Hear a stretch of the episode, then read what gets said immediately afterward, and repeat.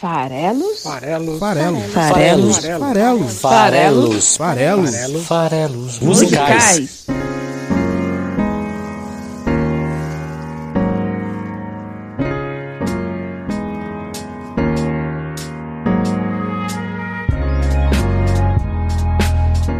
Fala aí, você que gosta de música! Meu nome é Paulo Farelos e este aqui é o podcast Farelos Musicais. E hoje estamos completando simplesmente 100 episódios de podcast toda quinta-feira no ar, aqui no site esfarelado.com.br ou também lá no Spotify, é só procurar por Farelos Musicais, lá no YouTube, no canal Esfarelado. Toda quinta-feira, a letra de uma canção nacional ou internacional sendo analisada aqui no programa Farelos Musicais. Bom, esse é um episódio importante, especial, então temos que trazer aqui um, um artista especial. E ele se despediu da gente no episódio 90, Leonard Cohen. Ele é, teve ali quatro das suas canções do seu último álbum, inclusive póstumo, Thanks for the Dance, sendo analisadas, sendo exploradas. Saiu do palco, mas isso não poderia ficar assim, como acontece com todo grande artista ao final de uma apresentação, que foram aí esses já cinco episódios em que a gente falou sobre o, o Leonard Cohen. Vocês pediram bis, vocês fizeram um grande número de acessos a esse episódio número 90. Agradeço por isso, muito obrigado. Leonard agradece e ele retorna aqui para fazer o seu bis. Então, hoje no episódio número 100 teremos o bis de Leonard Cohen, pelo menos aqui nessa fase, nesse concerto. Ele vai voltar e vai cantar mais duas músicas. Vai cantar novamente uma música do seu primeiro álbum, que é uma coisa normal, você guarda aquela coisa para os fãs mais saudosistas, mais apaixonados pela obra como um todo, então você explora ali uma coisa do seu repertório mais primordial. Nesse caso, ele vai cantar aqui pra gente hoje, a gente vai analisar Hey, That's No Way to Say Goodbye, cujo próprio título já explica um pouco da escolha. E isso não é uma forma de dizer adeus. E, e, e é isso, né? Não, não tem como a gente se despedir de alguém que a gente gosta tanto, como é o meu caso aqui com esse artista. E teremos também uma segunda canção que vem do álbum de 84, o álbum Various Positions, que é aquela canção que o artista guarda seja para repetir realmente, né? Ele canta como se fosse um bis. Isso em artistas em começo de carreira é muito comum, né? Você tem aquela música que é o hit, que você canta ela no decorrer do show e depois você volta no bis e canta de novo, porque a galera tá super empolgada. E muitas vezes quando você já é um artista mais consolidado, tem um repertório mais longo, você guarda aquele grande sucesso, aquela música que tá todo mundo esperando, não canta, vai embora. E aí, quando chamam você de volta, você tira ela da manga e põe todo mundo para cantar junto com você. É o que o Leonard vai fazer hoje, trazendo Hallelujah talvez é a sua música mais conhecida dentre tantas músicas maravilhosas desse compositor. Então hoje aqui teremos Leonard Cohen de volta para celebrar com a gente 100 episódios do Farelos Musicais. Cohen que chegou aqui pela primeira vez no episódio 50, trazendo uma canção também do seu primeiro álbum chamada Suzanne, uma música muito, muito boa. Vale a pena você ouvir o episódio. Inclusive, se você estiver interessado em saber mais sobre o Leonard Cohen, ouça o episódio 50, porque é no episódio 50 que eu conto a trajetória do artista. A gente trouxe ele de volta no episódio 60 para falar de outra canção desse primeiro álbum, Stranger Song. Diga de passagem, esse primeiro álbum tinha Teachers, tinha Sisters of Mercy, enfim, tanta música boa nesse primeiro álbum do Leonard Cohen que daria para fazer um episódio para cada música, sinceramente. Mas a gente avançou um pouco na carreira, saltou a década de 70 e visitou já esse álbum de 84 chamado Various Positions, de onde eu extraí a Hallelujah, que é a música de hoje, mas também tinha lá Dance Me to the End of Love, uma música super bonita, uma temática até semelhante de certa forma com Hallelujah, e eu trago ela aqui, trouxe na verdade ela aqui, no episódio 70 do podcast Farelos Musicais. No episódio 80, a gente continua nos anos 80 com a canção Everybody Knows. Everybody Knows, finalzinho da década de 80, maravilhosa. Ele ainda teve ali, no começo dos anos 90, Waiting for the Miracle, The Future, músicas usadas inclusive em um filme emblemático do Oliver Stone, que é Assassinos por Natureza. Valeria uma pena um programa também, não dá para explorar todo o repertório desse monstro da música. A gente, na verdade, no episódio 90, o último episódio com o Leonard Cohen até então, a gente explorou quatro canções diferentes do álbum Thanks for the Dance, o álbum póstumo, Thanks for the Dance. E eu agradeço demais a vocês que conferiram. Eu até reclamei lá um pouco no dia, dizendo que os episódios do Leonard Cohen estavam tendo um número de downloads um pouco abaixo da média, isso me deixava um pouco entristecido. Mas esse episódio em si, que eu faço essa reclamação, essa queixa, foi, teve uma super recepção por parte de vocês, agradeço. Então estamos aí, trazendo de novo Leonard Cohen para fazer esse bis, para encerrar aí com chave de ouro e ser o personagem dos nossos centésimo episódio. Quem melhor do que ele para vir aqui fechar essa série no episódio 100? Eu já até escolhi, inclusive, qual vai ser o artista do episódio 110. É um artista que eu gosto demais também, tinha que ser, né? Esses episódios decimais aí, de, na verdade, de dezenas, tô reservando para artistas que eu tenho um apreço muito grande. E então o episódio 110 já está escolhido, os episódios pares são reservados para artistas internacionais. Então é um artista internacional que eu ainda não abordei aqui e, e, que agora eu vou abordar no 110 e no 120 e no 130. Então aguardem novidades aí para o episódio 110. Já está escolhido o artista, já estou trabalhando em escolhendo a primeira canção. Com a canção de hoje, com as duas canções de hoje que a gente vai abordar no programa, a gente atingiu já a marca de 126. 126 canções analisadas. É, é, é, muita música, né? Muita canção.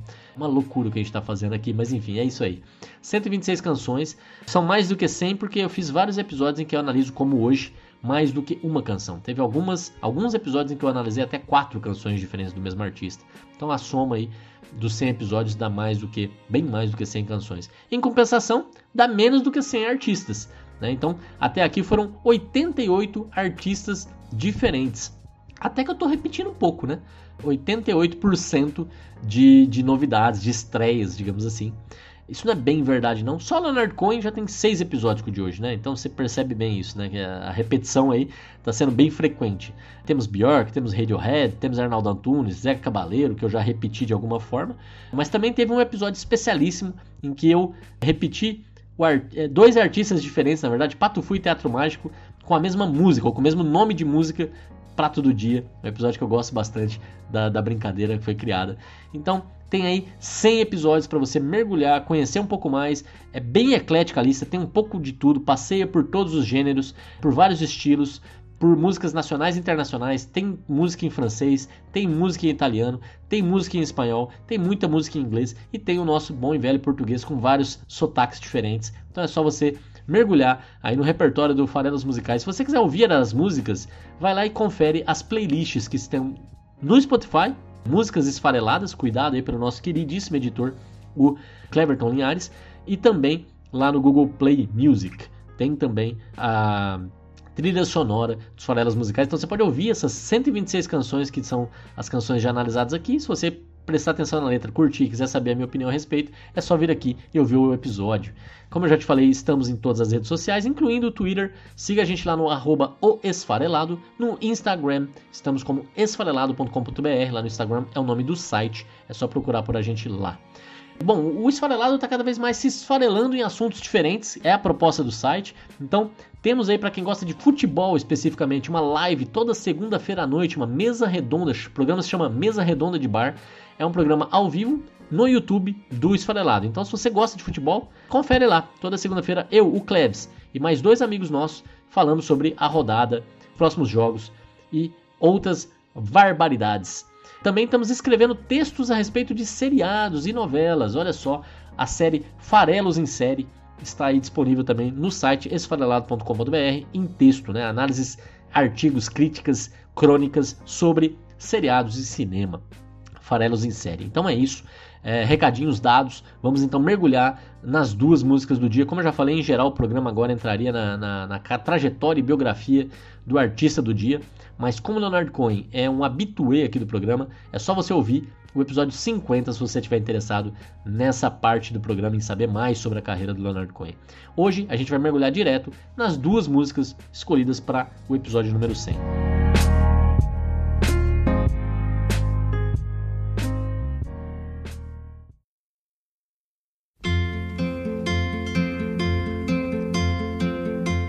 Primeira delas, como eu já falei, Hey, That's No Way to Say Goodbye, é também uma música do primeiro álbum, um álbum maravilhoso, Songs of Leonard Cohen, de 67.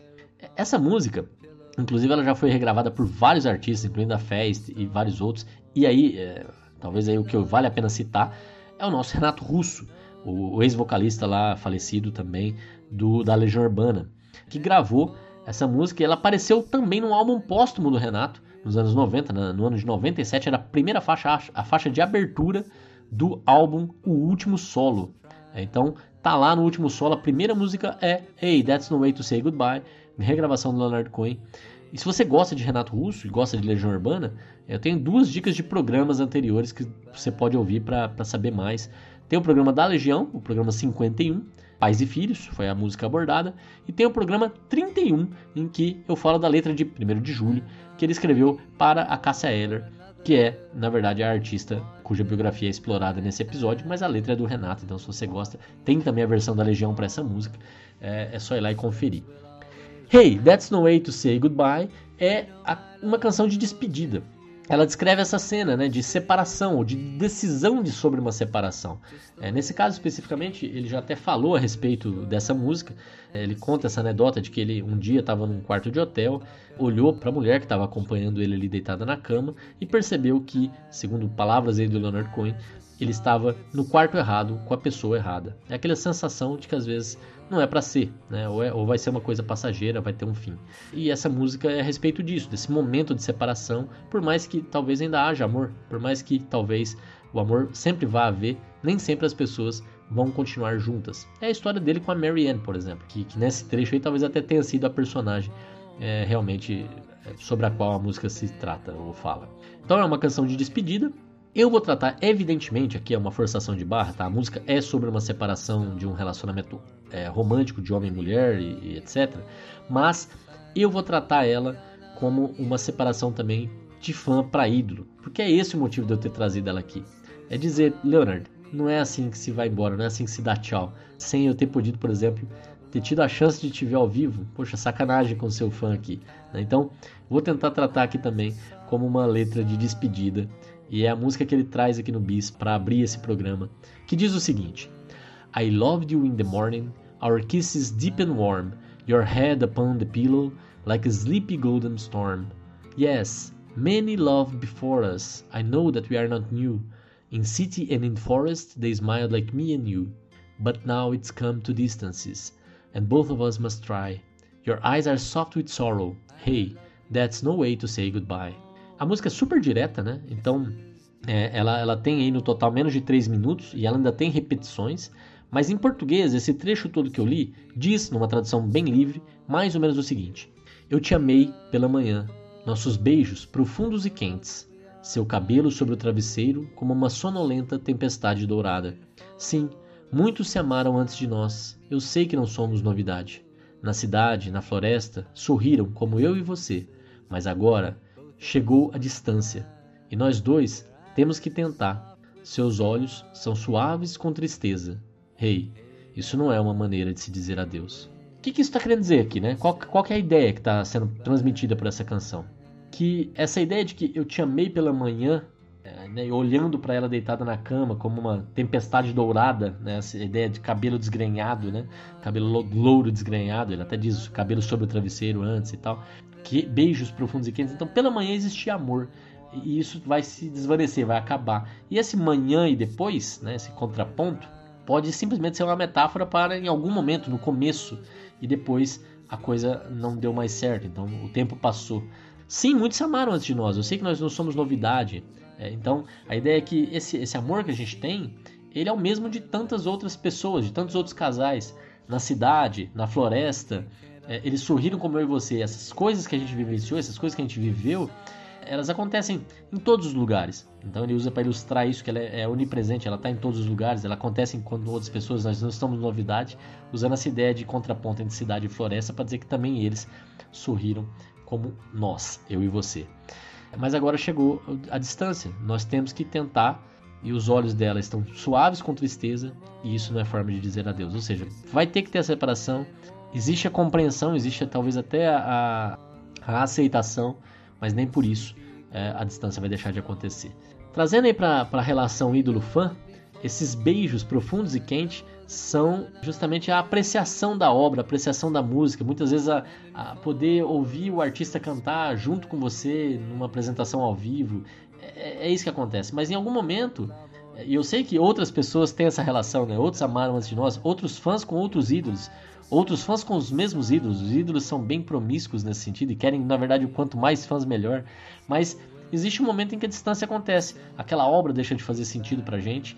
A, a, gente vai se afastar, ou, no caso do Leonard, o artista pode deixar de estar ali ou até o fã pode deixar de estar aqui também, mas a distância vai chegar e aí, por mais que a gente tenha olhos suaves com tristeza, é o lamento de saber que essa não é uma maneira correta de se despedir. I love you in the morning, our kisses deep and warm, your hair upon the pillow like a sleepy golden storm. Yes, many love before us, I know that we are not new in city and in forest they smiled like me and you. But now it's come to distances, and both of us must try. Your eyes are soft with sorrow. Hey, that's no way to say goodbye. A canção segue no segundo trecho, que eu não vou falar do terceiro, que é uma mistura dos dois, mas eu vou falar só desse segundo trecho para a gente poder migrar para Hallelujah, que é a estrela do dia. Né? A canção segue dizendo: I'm not looking for another, as I wander in my time. Walk me to the corner, our steps will always rhyme. You know my love goes with you as your love stays with me. It's just the way it changes, like the shoreline in the sea. But let's not talk of love or chains and things we can't untie. Your eyes are soft with sorrow, hey, that's no way to say goodbye. É isso. Em português, aí numa tradução bastante livre também, ele diz: Eu não estou procurando por outros enquanto eu passo meu tempo. Me leve até a esquina, nossos passos sempre vão rimar. Você sabe que meu amor vai com você enquanto seu amor fica aqui comigo. É só o jeito como as coisas mudam, o litoral e o mar. Mas não vamos falar sobre amor ou correntes e coisas que não podemos desamarrar. Seus olhos são suaves com tristeza e isso não é jeito de se dizer adeus. Bom, gosto muito de algumas imagens que ele traz nesse segundo trecho, que é mais ou menos uma repetição temática do primeiro trecho. Eu não estou procurando por outros à medida que eu passo meu tempo, né? Então, ok, não, é, não era a ideia de você se desvincular, mas tenta, tenta caminhar comigo. Inclusive, ele diz: me leve até a esquina, nossos passos vão sempre rimar. Acho bonita essa imagem, os passos rimando significa que os dois estão caminhando juntos, no mesmo compasso, e vão sempre caminhar juntos no mesmo compasso.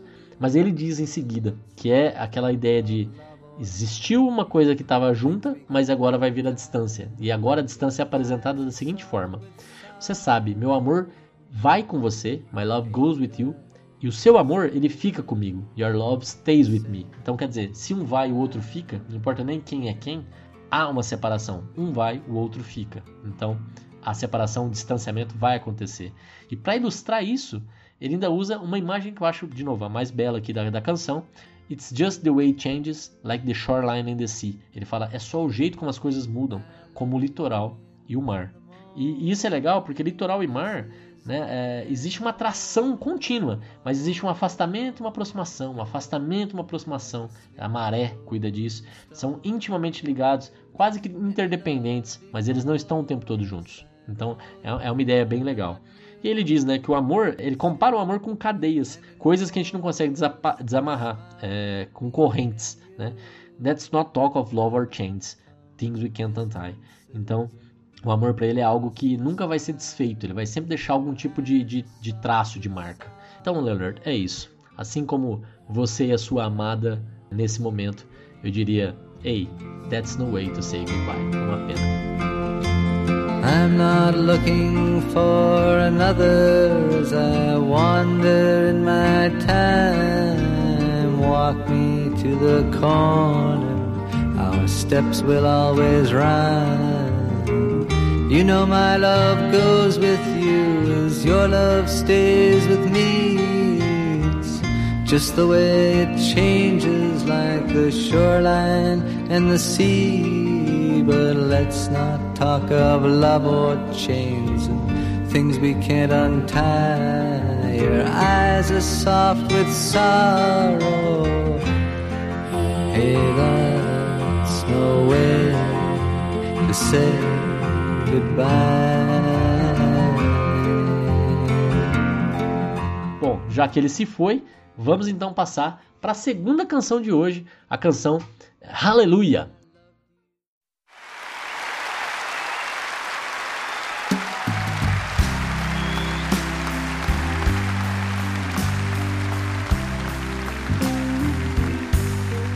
que significa aleluia para começo de conversa, né? Aleluia vem do hebreu e halelu, a primeira primeiro trecho da palavra, que é H A L E L L U, quer dizer adoração, louvação, elogio, praise em inglês. Né? Então, alelu é a ideia de, de louvai, né? no imperativo, né? louvai, adorai. Enquanto Yah, que é J-A-H, é uma forma curta usada pelos hebreus para se referenciarem a Javé ou a Deus, é o Deus. Então, aleluia, na verdade, significa louvai a Deus. E por isso que essa palavra é tão associada assim a ritos religiosos, porque na verdade ela é usada em ritos religiosos para dizer louvai a Deus, adorai Deus. Né? Então essa música ela parece ter toda uma conotação espiritual ou religiosa, desde o nome até a entonação ao final de cada trecho, de cada estrofe, em aleluia, com coros, coros femininos angelicais. Então é, é para dar essa ideia mesmo. Mas será que o conteúdo da canção realmente é tão religioso assim?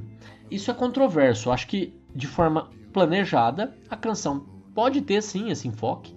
É, eu acho que é natural enxergá-la dessa forma, como também pode ter uma outra leitura diferente, que podem ser outras formas, na verdade, de valorizar a vida, de celebrar a vida e com isso talvez até sim adorar a Deus, mas de uma forma diferente, talvez da, da habitual, da somente espiritual. Pode ser através de uma forma até mais carnal, uma forma até sexual. E é interessante porque são duas abordagens distintas para chegar ao aleluia, a adoração. E a música fala um pouco desses dois tipos de aleluia. Ela fala sobre perfect hallelujah e broken hallelujah, pure hallelujah e impure hallelujah, ou seja, não explicitamente, mas ela está falando dessas duas vertentes: a, o aleluia perfeito, puro, angelical, e o aleluia imperfeito, impuro, quebrado, humano. Através aí talvez de, de formas como desespero, sexo ou luta para atingir essa adoração. E ele fala dessas duas formas na letra, que a gente vai analisar, mas também fala analisando a estrutura da música, e isso é muito interessante.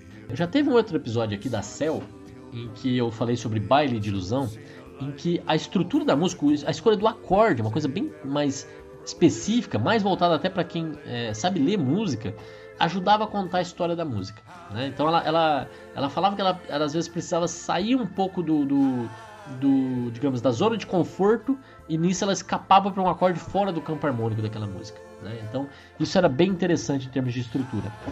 Aqui, aqui na canção Hallelujah, isso acontece de uma forma similar. Ele também usa a estrutura da música para ajudar a contar a, a contar a história da música. Em geral, aí pensando em progressões, você tem uma associação muito forte de músicas mais alegres, voltadas para sentimentos positivos, numa escala que termina no acorde maior, enquanto você tem progressões que terminam em, em acordes menores, mais associados à tristeza. Nessas progressões isso é mais comum. E a própria música alterna de certa forma entre esses dois tipos de progressão para dizer, olha, existem as duas coisas, existe o perfeito e o imperfeito, existe o puro e o impuro. E isso é interessante porque Aleluia, essa música inclusive, ela é usada tanto em velórios quanto em casamentos.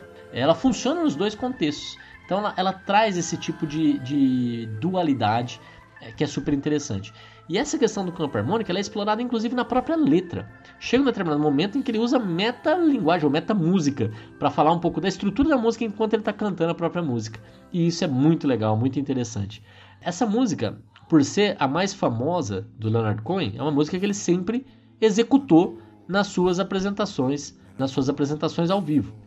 E com isso, ela remete para mim a uma situação bem interessante que me faz até comparar ela um pouco com The End do The Doors, do Jim Morrison, né? Que também eu acho que não existem duas versões iguais dessa música. Às vezes até no mesmo CD, às vezes você ouve ela duas vezes e parece que ela soa diferente. Porque eh, tem um trecho ali de piração em que o Jim Morrison, nesse caso, é, sempre incluía formas diferentes, entonações diferentes, sussurros diferentes para contar aquela história, principalmente a história do índio, para quem sabe do que eu estou falando. Aqui nesse caso, é, as variações são um pouco diferentes, porque o Leonard Cohen escreveu muitos versos, muitas estrofes diferentes, em que ele vai encadeando elas de forma diferente em cada gravação. Então, se ouve duas canções, é, se ouve na verdade Hallelujah em versões diferentes de artistas diferentes ou até do mesmo artista, e nem sempre a letra vai ser igual. Como aqui a letra é importante, eu vou falar principalmente da versão ao vivo em Londres, a pedido do meu editor e amigo Cleverton Linhares, porque segundo ele e segundo o Fantástico, essa foi a última vez que essa canção foi cantada pelo Leonard Cohen ao vivo, nessa versão que a gente vai usar hoje, que tem mais ou menos aí 7 minutos de música. Essa versão não é a mesma letra da versão original do álbum de 84, Various Positions. Nessa versão de 84, ele usa quatro estrofes. Nessa versão de, de é, ao vivo em Londres, ele usa outras estrofes. São sete estrofes, se eu não estou enganado, incluindo três da versão original e tem uma da versão original que ele ignora. Eu vou comentar sobre ela aqui. Essa música é tão famosa assim, ela foi até resgatada nos anos 2000 porque ela foi usada no filme Shrek. Não a versão do Leonard Cohen, na verdade a versão do Rufus Wainwright que foi usada. Essa é a que está na trilha sonora. A versão que está no filme me parece que é a versão do John Cale, que é uma das gravações mais famosas. Foi a primeira em que apareceram versos extras, versos que não estão na gravação de 84. É, mas outros nomes da música gravaram, como Kid Lang, John Bon Jovi, Damien Rice, Pentatonix. Tem mais de 300 versões de artistas diferentes para essa música. A versão que é conhecida como a melhor interpretação, curiosamente, não é a do Leonard Cohen. é a versão do Jeff Buckley. Segundo muita gente, a melhor interpretação de Hallelujah é a versão que está na revista Rolling Stone como uma das 500 melhores músicas de todos os tempos. É a versão de Jeff Buckley para Hallelujah e não a versão do Leonard Cohen. Curioso, né? É, a música ela fala, como eu já disse, um pouco da celebração da vida. Por quê? Porque a vida não é esse momento de plenitude eterna. Não é. É a alternância entre bons e maus momentos. E é o fato de a gente que, ao orar, por exemplo, já que aleluia é uma adoração a Deus, a gente não ora a Deus só para agradecer, a gente também ora a Deus para pedir.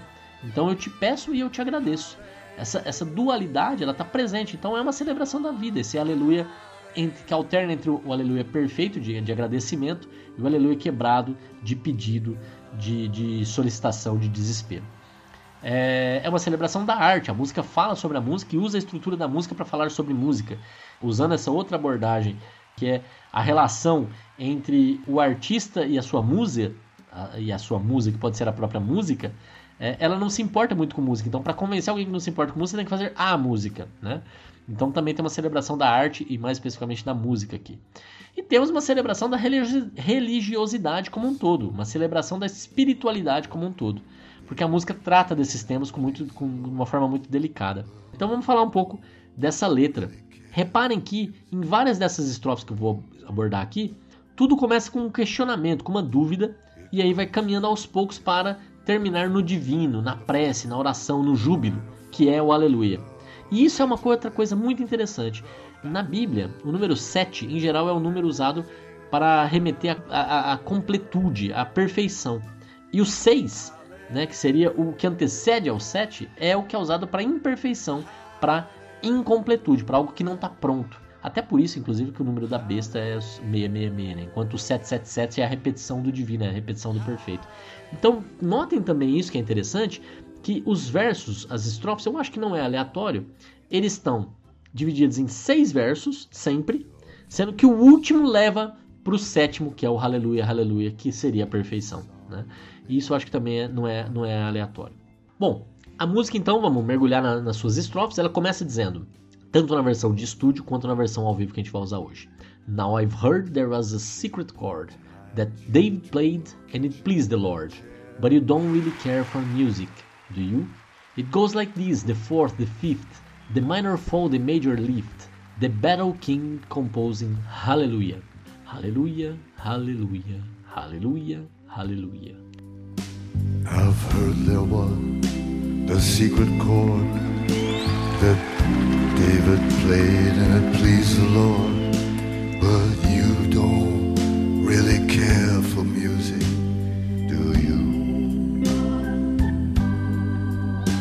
It goes like this the fourth, the fifth, the minor fall, the major lift, the baffled king composing hallelujah.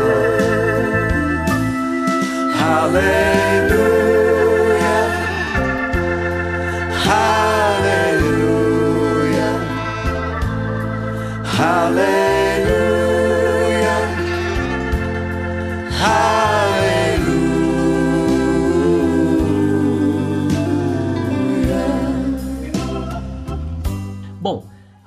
Falando, né? Em português, uma tradução livre de novo, né? É, bom, eu ouvi que tem um acorde secreto que Davi tocou e agradou ao Senhor. Mas você não se importa realmente com música. Você importa? Mas ela vai assim: a quarta, a quinta, a queda menor, a subida maior, o rei guerreiro compondo aleluia. E aí, aleluia, aleluia, aleluia, aleluia. Mas o que, que isso quer dizer, né? Do que, que ele está falando aqui, né? É, tem até um ponto que aí tem, tem versões diferentes da letra. Eu estou usando aqui a versão que eu acredito que é o que ele fala, que eu acredito que é o que ele quis dizer, que é referir-se ao rei Davi, que aparece ali em cima no, no, na, segundo verso, como The Battle King, ou seja, o rei da batalha, o rei guerreiro, o rei da batalha. Mas existem versões grafadas como The Baffled King, e baffled quer dizer desconcertado, perplexo. Ok, é possível que seja. Então, ao invés de ser o rei da batalha compondo aleluia, seria o rei perplexo, o rei desconcertado compondo aleluia. Pode ser, mas para entender se um ou outro faz sentido, primeiro tem que entender quem é esse Davi aí e se ele era realmente um rei da batalha, porque daí é, naturalmente fará sentido. Davi é o rei de Judá, o rei de Israel, escolhido por Deus para ser rei, nascido em Belém, ali por volta do ano 1040 a.C. Ele que era um músico, era um arpista, tocava harpa como poucos, mas também era um guerreiro. Sim, ele era um guerreiro. Ele combateu durante boa parte do seu reinado os filisteus. Um filisteu em especial, o gigante Golias, foi abatido por, por Davi com muita astúcia. Então, Davi também, naturalmente, um guerreiro. É o Davi do Davi Golias, da história do Davi Golias que a gente está falando aqui. Esse Davi é o mesmo Davi também que foi imortalizado em mármore por Michelangelo, que está lá exposto essa escultura na academia em Florença, que eu já tive a oportunidade de visitar e assim é, é algo hipnotizante, é maravilhoso, é imponente, incrível o trabalho que Michelangelo fez ali. Uma estátua gigantesca em mármore, mas cheia de detalhes. Você percebe as veias de Davi, os, nossa, são, é, é, muito lindo, é muito, dá para passar horas observando. Bom, esse Davi então foi também quem livrou o, o rei Saul, que estava possuído por, por demônios, e ele livrou eles através da música, segundo também trechos bíblicos. Então, voltando lá para a letra, sabendo dessas informações, olha o que está sendo dito ali. Então eu ouvi que existe um acorde secreto que Davi tocou e agradou ao Senhor. Nesse caso, pode ter agradado tanto ao Senhor, o rei Saul, que foi liberto dos seus espíritos malignos, quanto ao Senhor Deus, que também ficaria satisfeito em saber que uma alma foi salva de espíritos malignos através da música que Davi entoava. E ele fala, mas você não se importa com música, né? É, ok, é, essa pessoa com quem ele está falando, é, que para quem talvez ele quisesse até mostrar o acorde secreto, salvar essa pessoa da, da, da perdição, ou aproximar-se dela, ou agradá-la de alguma forma, não se importa muito com música. O eu lírico e essa musa é, não tem isso em comum. Mas ele, o rei desconcertado ou o rei da batalha, vai compor uma aleluia, uma ode, uma, uma, uma adoração ao Senhor para ela, que é a própria canção. Aqui tem metalinguagem, ele está falando da própria canção, ele está compondo aqui, aleluia, ele está compondo essa música nesse momento. E para ilustrar isso, que é uma música falando sobre a própria composição da música, ele fala explicitamente, vai desse jeito. A quarta, a quinta, aqui ele está falando dos acordes, o quarto, o quinto acorde desce para o menor, sobe para o maior. E no momento que ele está falando justamente disso, quar o quarto, o quinto, a queda para o menor, a subida para o maior, the minor fall, the major lift, a música está justamente acompanhando, de novo lá, resgatando a questão do campo harmônico, essa música está em tom de Dó maior, e ele está justamente fazendo essa, essa progressão para quarta, no momento que ele fala quarto, o quarto acorde, depois o quinto, e depois o, o Lá menor e o Fá, que é justamente a, a, a menor caindo, o, o, o, Fá seria a subida para maior. Né? Então, justamente nesse, nesse momento, ele está totalmente metalinguístico, descrevendo o que ele está fazendo, descrevendo, cantando o que ele está fazendo em termos de estrutura. E isso é muito legal, porque quando a gente pensa, é, de certa forma aqui, a gente está falando sobre criação. Então a gente está explicando a criação, é, a gente está demonstrando a criação para alguém que nem se importa com isso. E isso é muito lindo, pensando inclusive nesse elemento do divino.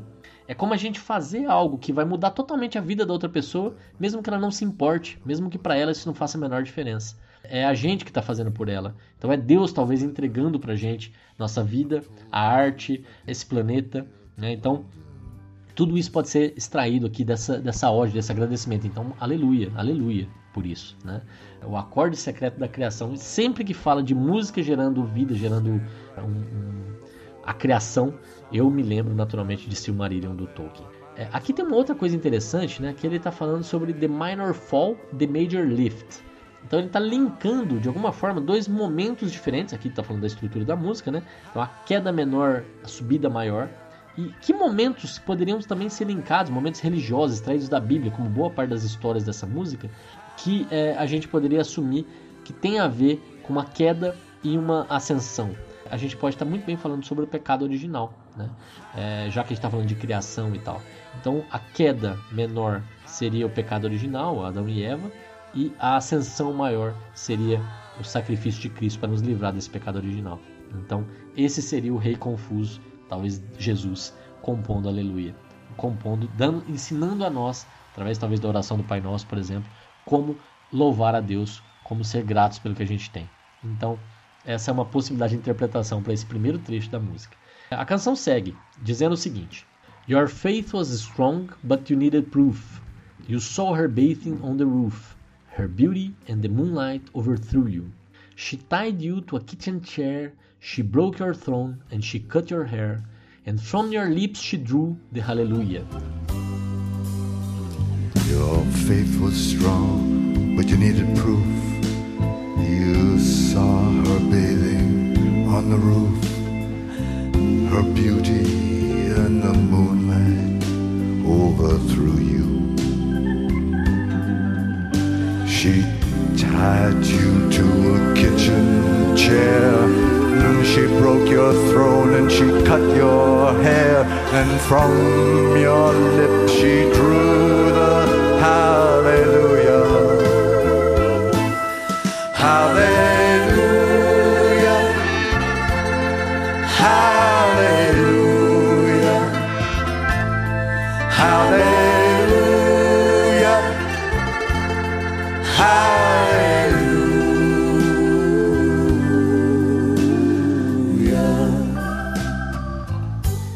Está dizendo mais ou menos o seguinte: a sua fé era forte, mas você precisava de provas. Você a viu se banhando do telhado. A sua beleza e a luz da lua te arruinaram. Ela te é, atou a uma cadeira de cozinha, ela quebrou o seu trono, ela cortou o seu cabelo e dos seus lábios ela sacou um aleluia. Aleluia, aleluia. Enquanto no primeiro a gente tinha um aleluia perfeito, um aleluia divino, do rei da batalha criando, aqui a gente tem um aleluia quebrado. Por quê? Ele até usa a palavra quebrado antes aqui, né? Mas primeiro, olha só, como isso começa a se repetir aqui, né? O primeiro verso estabelece uma questão de fé com dúvidas, fé com ressalvas. Your faith was strong, ou seja, sua fé era forte, but you needed proof. É meio São Tomé aqui, né? Você precisava de provas. E ele está falando de, de, outros personagens bíblicos. Se ele citou Davi no primeiro, ele continua aqui falando de Davi. É uma, é uma sequência. É, you saw her bathing, você a viu tomando banho, ele está descrevendo o trecho bíblico que fala da, da relação de Davi com Betsabe, ou Betsabá, ou Batseba. Eu não sei como é que fala esse nome em português, mas é o nome de uma mulher, a mulher de Urias, a esposa de Urias.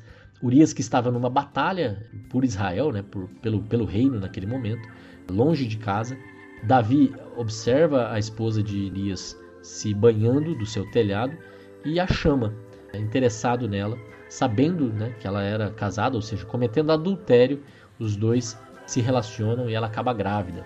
Para encobrir essa gravidez, Davi então chama Urias da guerra, imaginando que Urias se apresentaria para sua esposa, deitaria com ela e com isso pensaria que o filho era seu.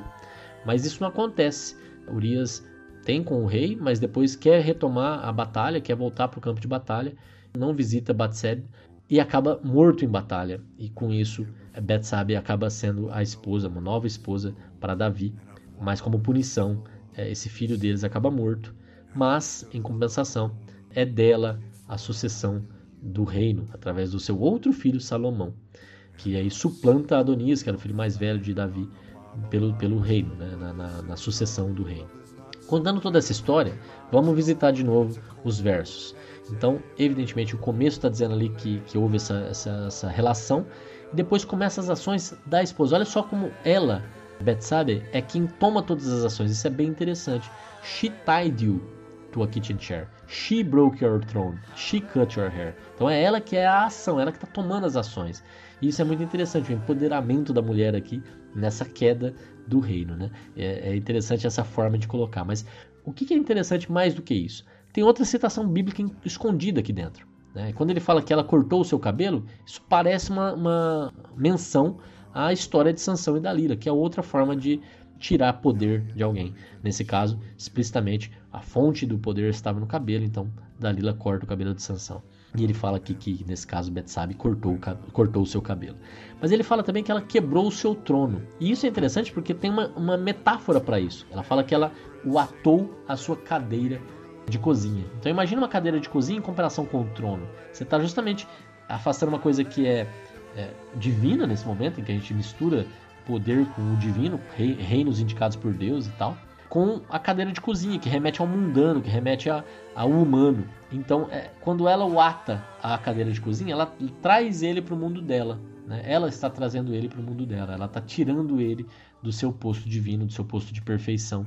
Ela está trazendo ele para esse mundo onde o adultério, por exemplo, é algo ok, é algo normal e Deus vai puni-lo por isso. Ela quebrou o seu trono e isso é interessante porque, como eu já disse, é Salomão, filho dela, quem vai suceder Davi e, e não o, o, filho mais velho de Davi. E de certa forma isso é interessante porque daí quando vem o She Cut Your Hair, dá pra gente fazer uma brincadeira com a língua inglesa, porque a pronúncia de hair, cabelo, H-A-I-R, é parecida com a pronúncia de hair, que é H-E-I-R e que quer dizer herdeiro. Então, você pode ouvir ali nesse momento, talvez, se você quiser, com alguma força de vontade, ela cortou o seu, a sua sucessão, o que de fato aconteceu. Né? E aí dos seus lábios, olha como é carnal a coisa, como vai para uma coisa mais lasciva, dos seus lábios ela arrancou um aleluia. Ela arrancou um, louve a Deus, um adorai a Deus nesse momento aí. E aí, aleluia, né? É, é uma coisa muito mais mundana, uma outra pegada, fazendo justamente essa variação entre os diferentes tipos de celebração da vida que a gente pode encontrar, tá? Bom, seguindo então, como eu falei, na versão de estúdio, essas duas versões, essas duas estrofes que, eu, que antecederam aqui, que eu já comentei, são iguais à versão ao vivo. Na versão de estúdio, porém, ele, ele usa um trecho que não é usado nessa versão ao vivo, que diz o seguinte: You say I took the name in vain. I don't even know the name. But if I did, well, really, what's it to you? There's a blaze of light in every word. It doesn't matter which you heard, the holy or the broken. Hallelujah. Eu só estou comentando desse trecho, não vou pedir nem para tocar aqui porque não vem ao caso. É porque o que é interessante aqui é que ele deixa explícito no final, no, no sexto verso, que existe there is a blaze, existe uma flama, existe uma explosão de luz of light in every word. Em cada palavra tem uma explosão de luz. Não importa qual delas que você ouviu, se foi a sagrada ou se foi a quebrada.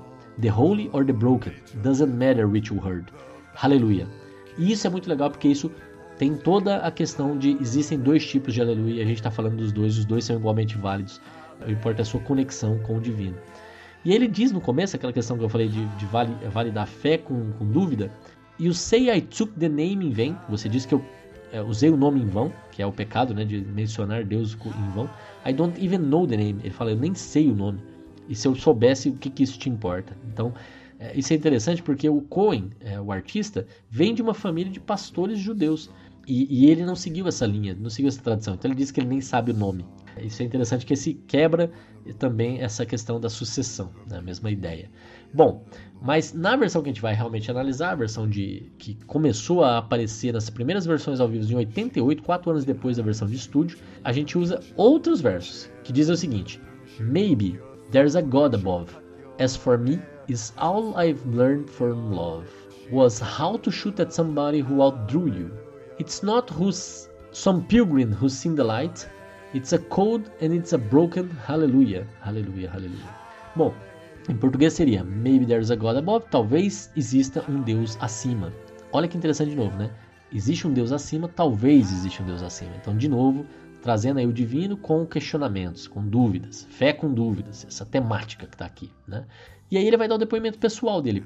Quanto a mim, é, é tudo o que eu aprendi do amor como atirar em alguém que sacou a arma antes. É, tudo que ele aprendeu do amor uh, All I've Learned From Love was How to Shoot, como atirar at somebody, em alguém, who outdrew you, que sacou a arma antes. It's not a cry that you heard at night, it's not some pilgrim who's seen the light. Não é como um choro que você ouviu à noite, é como algum peregrino. Tem uma versão também que diz It's not somebody, simplesmente. É não, não é alguém que você viu de noite, não é um peregrino que, que diz que viu a luz, que se, se disse eliminado. É um frio e quebrado, aleluia. De novo, adjetivando aleluia como uma coisa fria, quebrada, não perfeita. Né? E isso é o sexto verso, seis. E aí em seguida, aleluia, aleluia, aleluia, vem a adoração. Now, maybe there's a God above. As for me, all, all I ever learned from love is how to shoot at someone who outdrew you. But it's not a cry that you hear tonight. It's not some pilgrim who claims to have seen the light. No, it's a cold and it's a very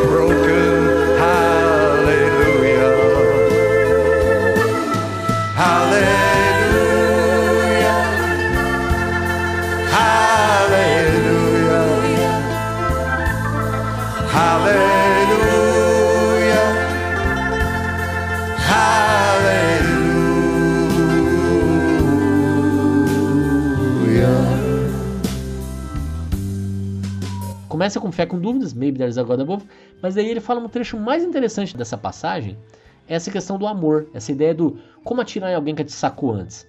Porque isso é muito interessante. Se a gente ama alguém, para nós é mais fácil consumar esse amor. Ele partiu de nós. Mas imagina o contrário, imagina que você é amado, mas não amou primeiro. Alguém atirou primeiro em você. Alguém sacou a arma antes. Então imagina que alguém te ama e você tem que construir amor para essa pessoa. Isso, né, no mundo mais moderno, parece uma coisa muito pesada, muito difícil, mas era assim em todas as famílias até pouco tempo e ainda é assim em muitas famílias tradicionais de alguns pontos do mundo. Pega, por exemplo, a questão das castas indianas e o quanto que ainda tem casamentos arranjados e assim por diante. Então, seus pais escolhendo com quem você vai casar. Então, se vai existir amor, muitas vezes você tem que desenvolver esse amor, você tem que construir esse amor. Ele não nasce pronto. Muitas vezes a pessoa até te ama primeiro e você tem que devolver esse amor, construir esse amor junto com outra pessoa. E isso é interessante do ponto de vista religioso, que é parte da temática da canção. Porque o amor divino, ele sempre vem primeiro. A gente sempre recebe o amor divino, daí a gente tem que aprender a desenvolver o amor por ele. E isso é interessante. É um ato de fé. E, e ele está sempre em questionamento a respeito disso.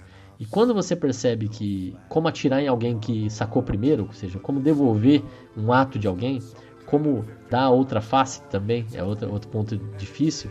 Esses atos de fé não são choros noturnos, ainda que de prazer, não são iluminações de estranhos, como peregrinos ou qualquer outro, que viram a iluminação.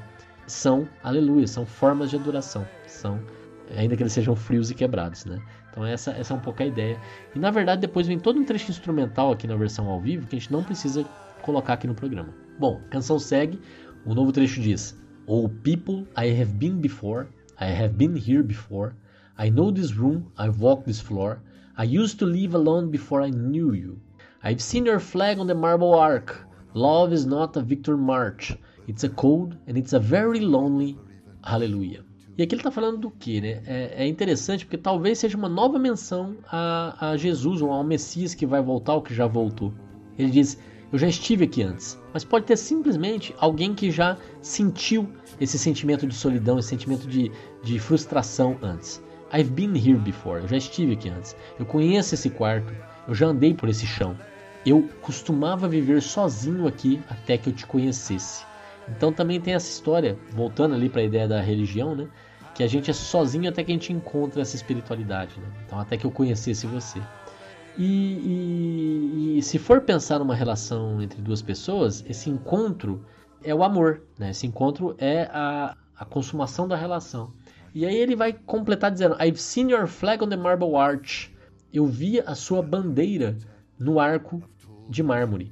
E aí aparece uma, uma relação com arcos do triunfo, né? Que são é, aqueles arcos, em geral de mármore, que serviam para receber os exércitos de volta depois das batalhas. Que existem hoje, talvez o mais famoso deles esteja em Paris, tem também em Berlim, bem famoso, mas tem vários outros em várias outras cidades do mundo, inclusive no Roma. É, é uma tradição bem antiga. E, e aqui ele está falando, eu, eu vi a sua bandeira no arco de mármore, mas love is not a victory march. Mas amor não é uma marcha da vitória, é uma marcha da vitória. Então as pessoas que celebram o amor como sendo uma marcha da vitória, como sendo uma conquista, como sendo uma batalha vencida, essas pessoas não enxergaram a essência do amor. Né? A essência do amor é uma essência de altos e baixos, celebração sim de bons momentos, mas também parceria em maus momentos, é, muita dor, né? Tá associado, muita superação. É, então não é só vitórias, não é só conquistas, é também perdas, é também trocas no geral. Oh, people, I've been here before. I know this room, and I've walked this floor. You see, I used to live alone before I knew you. And I've seen your flag on the marble arch. But listen, love, love is not some kind of victory march. No, it's a cold and it's a very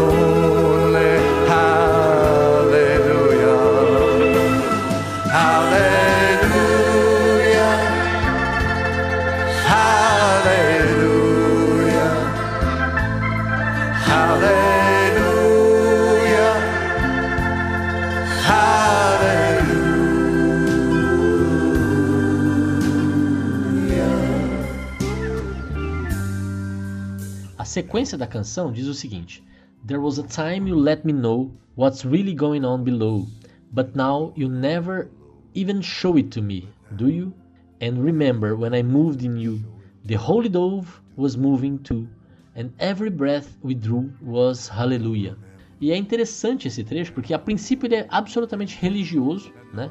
Ele está falando, pensa só num, num ponto de vista divino, altivo, distante, que diz: existia um momento em que você me deixava saber o que realmente estava acontecendo aí embaixo. Talvez era um momento em que ele tinha uma conexão direta com Davi, por exemplo, e até o momento em que Davi depois começou a se desviar desse caminho divino, começou a cometer certos pecados, houve esse afastamento talvez. Mas você nunca, você não tem mais me mostrado, né? Então tem esse afastamento confirmado e, e ele remete ao momento em que os dois se juntavam no passado. Remember when I moved in you. se lembre quando eu me movi para dentro de você. I moved in you, é, para dentro. The Holy Dove, she was moving too. A, a pomba divina estava se movendo também. Então era o Espírito Santo, né? Uma, uma, uma, referência explícita ao Espírito Santo, também estava se movendo para dentro de você. Então existia essa conexão com o divino, essa adoração. Every breath we drew was hallelujah. Cada respiro nosso era uma adoração a Deus, era, era, era divino. Né? Então essa ideia de que Deus estava olhando para a terra, falando com Davi que era seu eleito, mas que houve um afastamento devido talvez ao pecado de Davi e Betsabe, é uma possibilidade. Mas, como eu já disse, pode ser que a gente tenha é, interpretações aqui mais carnais, mais mundanas, para tudo que está sendo dito. Até porque, se a gente parar para pensar, o nome do álbum que lançou essa música chamava Various Positions, várias posições. Então a gente pode dar um olhar aqui mais sacana para esse trecho. Por exemplo, quando ele fala que olha para baixo e, e, e dava para saber de tudo, talvez ele estivesse falando sobre eleições, por que não, né? Olhava para baixo e dava para saber de tudo. Você me contava tudo que estava acontecendo, né? Ele, ele, sabia ali mais ou menos sobre os, os interesses, digamos assim, né? Eram muito óbvios e tudo mais. E aí, obviamente, quando ele fala que ele se moveu para dentro de alguém, é, se lembre quando eu movi para dentro de você, pode muito bem estar falando de penetração diretamente. E aí a The Holy Dove was moving too, né? A, a pomba divina estava se movendo também para dentro. E, e, aí todos os respiros, todos os sussurros eram aleluia. Então é aleluia através do sexo, é outra forma de enxergar, é um envolvimento através. Eu acho que tem muito mais a ver a versão religiosa, mas eu sei que é uma possibilidade aí de termos realmente várias posições, várias o Kama Sutra de interpretação para esse trecho da canção. Aleluia. Só estou comentando aqui porque realmente é uma possibilidade, mas acredito muito mais na versão que permanece bíblica, digamos assim. There was a time you let me know what's really going on below. But now, now you never even show it to me, do you?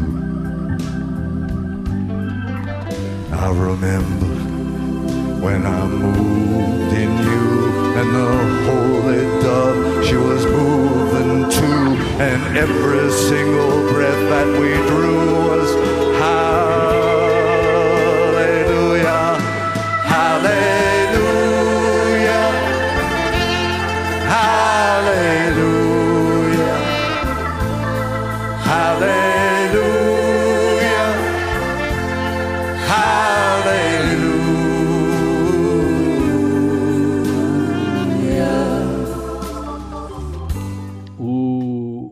trecho que encerra a canção, é o trecho que vai até o final da canção, é exatamente o trecho que também encerra a versão de estúdio. E isso é interessante porque parece que por mais que exista várias variações, a abertura e o fechamento são sempre iguais. E isso é importante para essa música. Por quê? Porque nesse trecho ele vai se consagrar de novo ao divino, ele vai voltar pro, pro aleluia puro, pro aleluia perfeito. E isso é interessante, porque por mais que exista uma vida, uma trajetória do nascimento até a morte, cheia de idas e vindas, cheia de pontos falhos, eu posso me arrepender no final, eu posso ser perdoado ao final. E então, esse último trecho traz um pouco essa leitura. Ele diz: I did my best, I know it wasn't much. I couldn't feel, so I learned to touch. I've told the truth, I didn't come to fool you. And even though it all went wrong, I'll stand before the Lord of Song with nothing on my tongue but hallelujah. Aí, hallelujah, hallelujah, hallelujah. Bom, esse trecho também tem variações, tá? Por exemplo, na versão que a gente vai ouvir aqui em, em, em Londres, ele fala I didn't come here to London just to fool you, né? Lógico que na versão original não tem esse here to London, ele não está falando que veio para Londres para nos enganar. Então, em português daria algo como eu fiz o meu melhor e não foi muito, eu sei. Eu não conseguia sentir, então eu aprendi a tocar. Eu contei a verdade. Eu não vim aqui para te enganar. E ainda assim, tudo deu errado. Eu vou me apresentar diante do Deus da canção com nada na minha língua a não ser aleluias. De novo, no final vai sobrar só adoração a Deus. Como eu falei, termina de uma forma é, que só sobra aleluia no final. Aleluia, aleluia, aleluia. E ele reconhece nesse trecho final os limitados esforços humanos que ele consegue fazer. E aqui tem outra coisa de inglês que é interessante reparar. Tem versões em estúdio diferentes das versões em, ao vivo, em que ele alterna entre I did my best, que é uma coisa mais definitiva, eu já fiz, eu não estou mais nem tentando. I did my best, I know it wasn't much, eu sei que não foi muito. E tem algumas que ele usa o tempo verbal que nem existe em português, o present perfect, dizendo I've done my best. Né? Tem essa versão que eu continuo tentando o meu melhor, eu, eu continuo fazendo o meu melhor e eu sei que não é o suficiente. Que de uma forma ou de outra, a ideia é essa. Por mais que eu tente, ou por mais que eu tenha até desistido, mas ou, ou, que eu continue tentando, eu sei que não vai ser o suficiente. Eu não conseguia sentir, ou seja, não tinha sentimento, não conseguia entender, talvez não tivesse empatia, mas ele tentava, tentava como? Tocando. Tocando não no sentido musical, mas no sentido de toque, de tato. Então, era experimentando, era tanto encarnado, era tanto vivendo, era tanto experienciando. Por isso que ele disse também com variações: I learned to touch, I tried to touch. Eu tentei, eu experimentei essa vida. Eu, tô, eu disse a verdade, eu não vim aqui para enganar ninguém. Então a minha experiência aqui foi uma experiência verdadeira, mas ela não foi suficiente para tudo isso. Ainda assim, tudo deu errado. Mas ele vai é, resistir, ele vai se apresentar diante do Deus da canção. Então, se lá no começo a gente fala que existe um acorde secreto, a gente diz que ele agradou ao Deus ou ao Senhor, aqui ele diz que vai se apresentar ao Senhor das canções que é Deus, de novo, né? Com nada na língua dele a não ser aleluia. Então, se tinha qualquer tipo de lascividade, qualquer tipo de coisa mais mundana anteriormente, agora não tem mais. Agora só sobrou adoração, só sobrou o louvor ao divino. Por quê? Porque é uma celebração da vida, essa vida imperfeita que a gente vive, essa vida com altos e baixos que a gente tem, essa vida que vai do minor fall para o major lift, da queda para o acorde menor, para a subida para o acorde maior, que vai da alegria para a tristeza, que vai da tristeza para alegria, mas que no final sobra adoração. É essa aí a mensagem desse centésimo episódio, encerrando com Leonard Cohen. E a gente se vê na semana que vem para o episódio 101, para a gente recomeçar. Espero que vocês tenham gostado também da nossa nova vinheta, que estreou hoje no programa e vai nos acompanhar. Feita com muito carinho, muito especial. Ela traz a equipe Esfarelado, eu, a Gi Farelos, a Júlia Farelos, que é minha sobrinha que cuida da, das artes das capas, o Cleverton Linhares, meu grande amigo e editor, e mais um de vocês, um ouvinte selecionado. Tem um trechinho dele imortalizado ali na nossa vinhetinha nova que estreou no episódio de hoje. Um grande abraço para vocês e até semana que vem.